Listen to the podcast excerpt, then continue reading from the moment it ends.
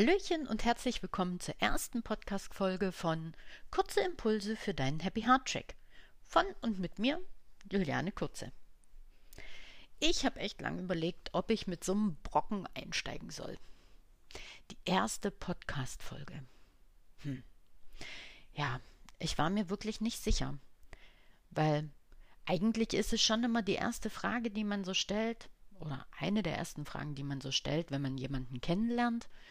Wer bist du? Oder wenn man irgendwo hinkommt, reinhört, wenn du dir irgendwelche Rezessionen äh, durchliest und, und, und, und, und, stellt sich ganz häufig von allein die Frage, wer bist du oder wer ist das eigentlich? Die Frage kommt ziemlich einfach daher. Allerdings, puh, ist die gar nicht so einfach, wie man vermuten würde, weil die ist schon ein ganz schöner Brocken. Wer bin ich? Ist ja eigentlich so dieses Sein oder Nichtsein unter den Fragen. Na? Weil wer wir sind oder wie wir uns definieren, ist ja immer gar nicht so einfach. Wir Menschen sind total facettenreich.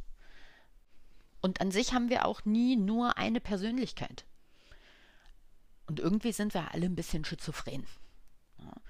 Weil je nachdem, in welchem Kontext wir das sehen, bin ich entweder die Person bei der Arbeit, also wenn mich bei der Arbeit jemand fragt, wer bist du denn eigentlich, dann sage ich in der Regel, mein Name ist Juliane Kurze und dieses und jenes ist meine Position oder mein Beruf, meine Berufung, wie auch immer.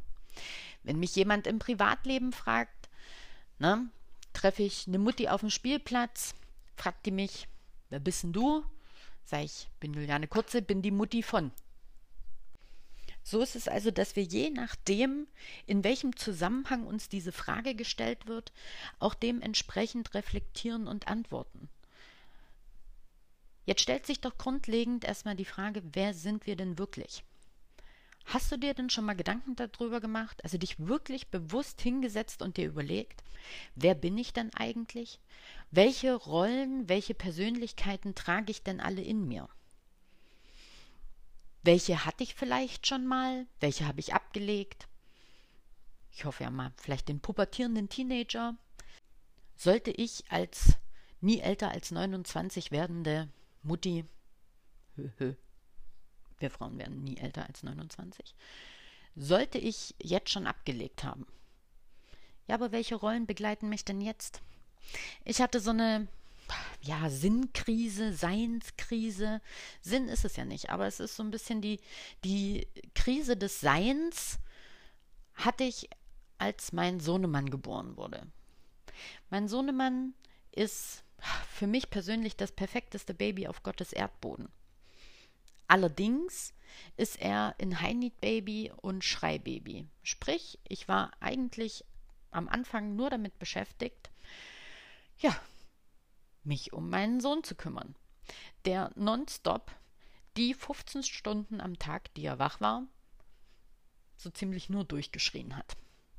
Viel getragen werden wollte, viel gehalten werden wollte, ja, und irgendwie auch nicht zur Ruhe gefunden hat. In dieser ganzen Zeit war ich nur Mutti. Ist es denn so schlimm, die Frage habe ich mir auch gestellt, ist es denn so schlimm, nur Mutti zu sein? Ich persönlich konnte diese Frage mit Ja beantworten. Für mich ist es schlimm, nur Mutti zu sein.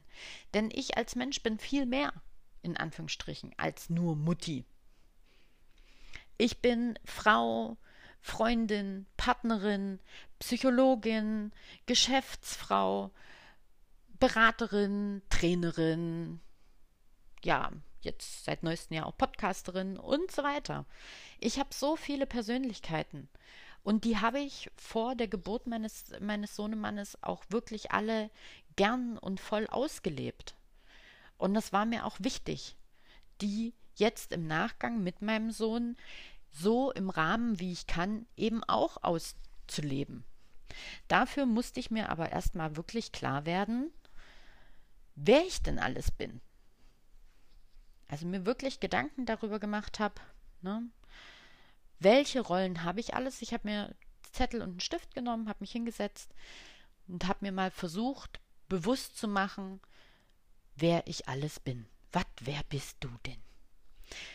Im nächsten Schritt habe ich mich gefragt, ja, welche Rollen lebe ich denn jetzt noch oder welche Rollen möchte ich denn wieder leben? Wer oder was unterstützt mich denn dabei, dass ich bestimmte Rollen und Persönlichkeiten ausleben kann? Oder aber auch, wer oder was hemmt mich denn dabei?